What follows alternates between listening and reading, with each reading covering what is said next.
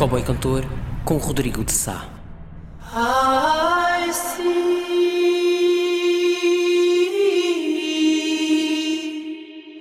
on my screen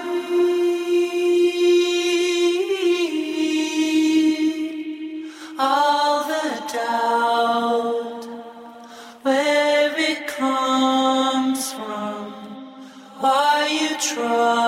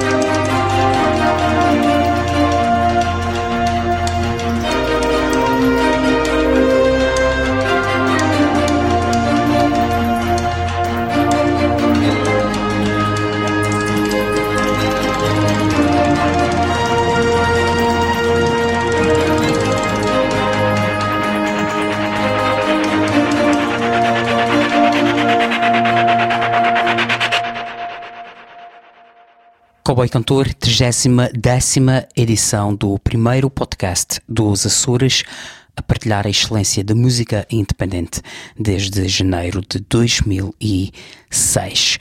Este Cowboy Cantor está a ser eh, editado em pleno Walk and Talk no, no decorrer da nona edição do festival Walk and Talk aqui em São Miguel e um dos artistas em destaque no programa de música deste nona, desta nona edição do Walk and Talk é Colin Self, um artista que se transfigura não só musicalmente, como também em termos de coreografia em cima do palco.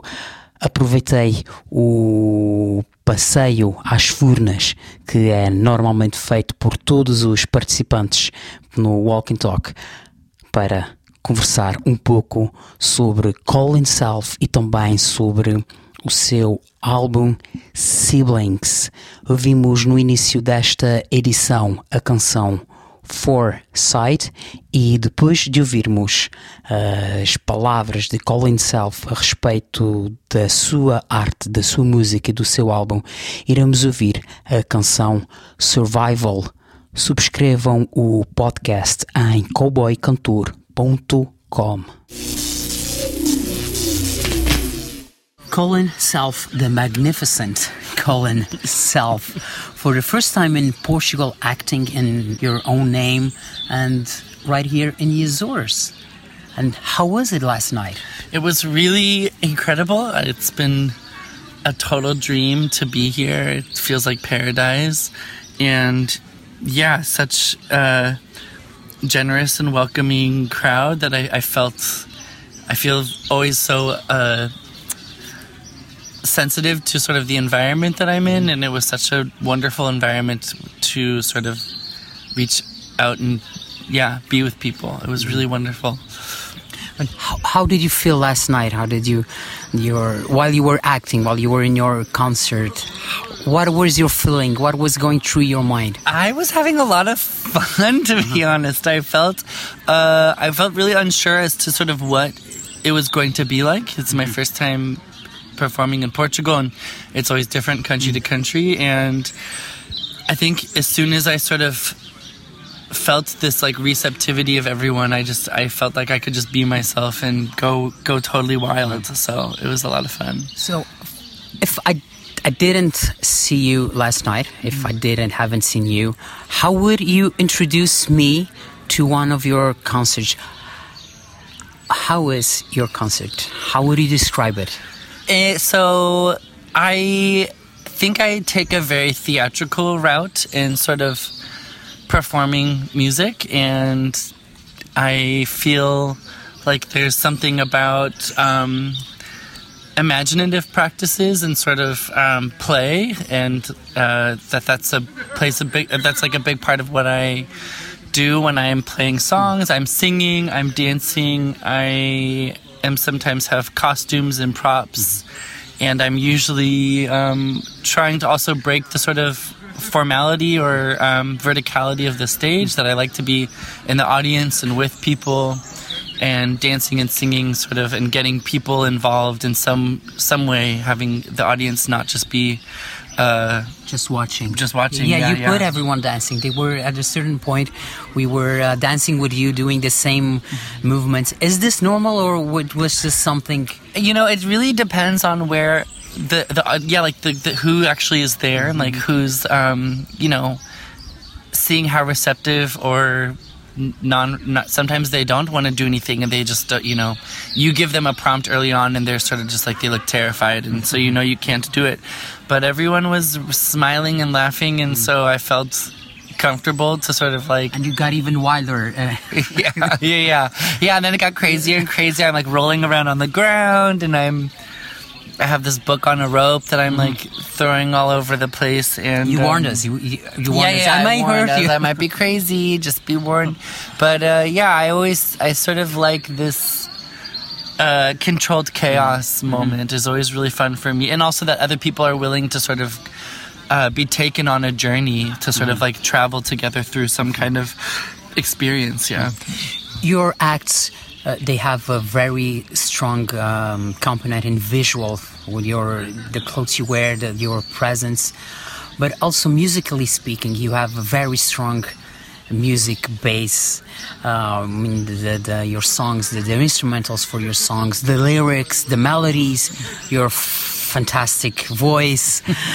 uh, who does everything uh, behind what is your voice, behind your voice, and behind your acting? Who does the production of the music? The who takes care of the the the clothes you wear? I mean, it's all kind of you know. I think I'm. I feel really fortunate in the way that like. Uh, I mean, I do a lot of these things myself, but then I sort of have self-selected, sort of like a couple of like my friend.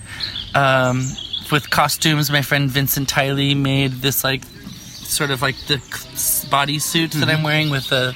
It looks kind of like a something from like a, a sci-fi superhero dystopian or uto I don't know some sort of something from another world mythic we had this whole idea of the mythic traveler uh, this like uh, character whose name like or that was maybe from another planet but you don't know which planet. And so then my friend Layla made this like big skirt and um and then I had I brought this like big fabric with me and I mean, as far as the music goes, I, I do all of it myself, and then every once in a while, I work with my friend, my friends Aaron or um, my cousin Peter, who live in the states, and I'll sort of be like, "Here's a song that I'm writing," and they'll write some kind of chord progression or uh, or like some instrumentation on top of something. Um, but then, yeah, it's been a sort of process of I think for me, not being a person who wanted to make one kind of music, uh, I think through dialogue with so many people, I think felt comfortable sort of making these different things and letting it sort of be done my own weird way. Um, It was not weird. It was no, yeah, yeah, it's our just like un, maybe unconventional way of producing maybe. or something. But yeah, I mean, I I- you know the record is called Siblings, and so Mm-hmm. much of about the even the process, you know, the origin of these songs came out of my experiences with collaborators and with other people, Mm-hmm. and so it feels very much like a. All of these songs feel like documentation of relationships themselves, Mm-hmm. even if it was sort of like a song I made, born out of it. Yeah. Yeah, the concert last night. Yeah, I started with almost like opera. You were more you were singing uh, songs with um, almost like an opera line, but then you changed to uh, electronic dance music. Is this the usual uh, lineup of your concerts? Yeah, I sort. I mean, I have. I think I have many different ways of performing, but I think when I'm doing a solo Colin Self set, I like to, um, I guess, show uh, or demonstrate like a multiplicity or plurality that you that I can like start as this one entity and then transform into something else, into something else, and I think so. Dem- to demonstrate transformation and demonstrate. Uh, the capacity to change so much and exist as many musical and visual things over the course of a short span of time is um, I like doing that in performances. Yeah. So you were here for Walk and Talk. Have you heard of Walk and Talk before you were you were invited to come here? No, it was kind of uh, a surprise to me. Like I didn't even realize that Azores is like uh, Azores is like uh, in the middle of the ocean. Like so, originally uh, my my uh, agent Joe had sent me this forwarded me this email and I was like wow this looks I was like oh cool like it's Portugal that's great. And then uh, once I realized where I was going I was like oh I really want to uh, stay as long as I, I wish I could stay even longer. It's it's it's it's just been so nice meeting everyone and having these conversations um, and making friends. Yeah I wish I could be here for weeks yeah yeah yeah And today you were at Furnas. yes Were you prepared for this? Did you know you were going to eat food that was cooked underground? No, it's really crazy. I mean, I kind of uh, had been told that it was like food cooked in the earth, or Jesse had said something about this, but I didn't fully understand until we got here. Like this, these holes in the ground, and also that like you're really you can physically see very close, like the the earth kind of boiling up, which is mm-hmm. it's so incredible. It's so beautiful. Yeah. And what if people ask you to play again, to come again to the Azores? What will be your answer? Yeah, absolutely. I will be. I'm on my way. I'm now. getting on the next flight. Yeah. no, I would I would be happy to come back anytime. Yeah. Let's uh, talk about siblings. Mm-hmm. Your uh, full-length album. Um, how how do you does it is it a um, do you consider it uh, that do you there is a story from the first song to the other or is it um, just songs about your life or separate you actually what I mean is do you think we can listen to each song separated from the others and enjoy the songs or is it preferable to listen to from beginning to the end? I mean, I think I I am uh, always partial to the sort of like I, I love listening to a record from the beginning to the end because I think uh, when you're a music maker, you're really considering so much about the relationships that the songs have to each other. Um, but at the same time, I. Uh, yeah, and I think it's also this strange condition of streaming culture and the presence of playlists and everything that like it's it becomes harder and harder to ask for or to to be given that much attention to let to have someone listen to something that's 45 50 minutes long. And um but I um I mean the mu- the songs themselves yeah I, I I like to also think of them on their own. You know it's sort of a uh it's all music that's derived from this performance of siblings that I made with these uh, four collaborators.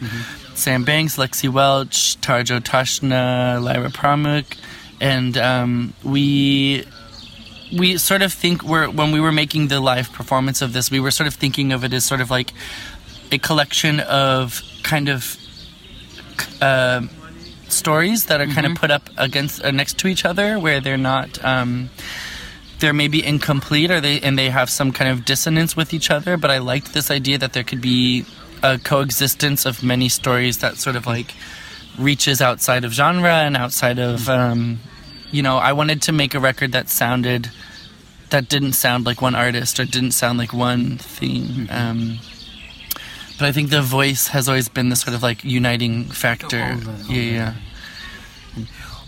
What is your favorite song from the album from siblings Oh, that's a good question. You know, I think it's, I think it, I think it's changed. Like sometimes it, it's been, but I think it's survival. It's it's this sort of ballad about sort of like the boundary event, both being like something that you experience when you reach when reaching a boundary as a person, and then also sort of like. um trying to transgress a border and trying to sort of do it for the sake of love and caring about another per- a person on the other side and being willing to transgress a border for that reason. Um, yeah, so maybe s- yeah, survival. Yeah, it's maybe the song that is more related to to your life experience yeah, yeah. I think you know, having lived in various like queer communities over the years. Um, so often it was it, it has it is a matter of survival and people kind of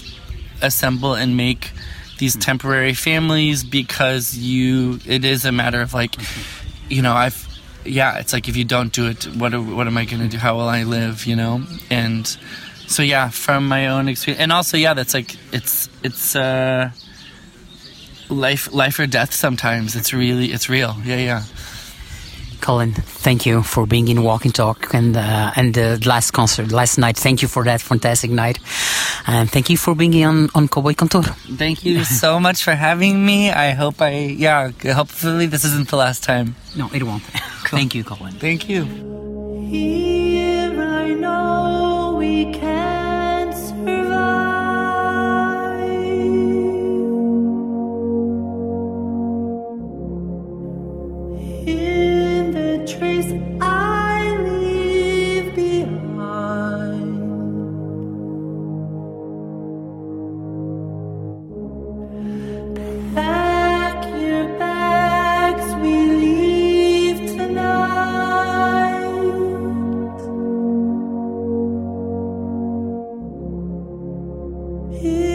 The shadow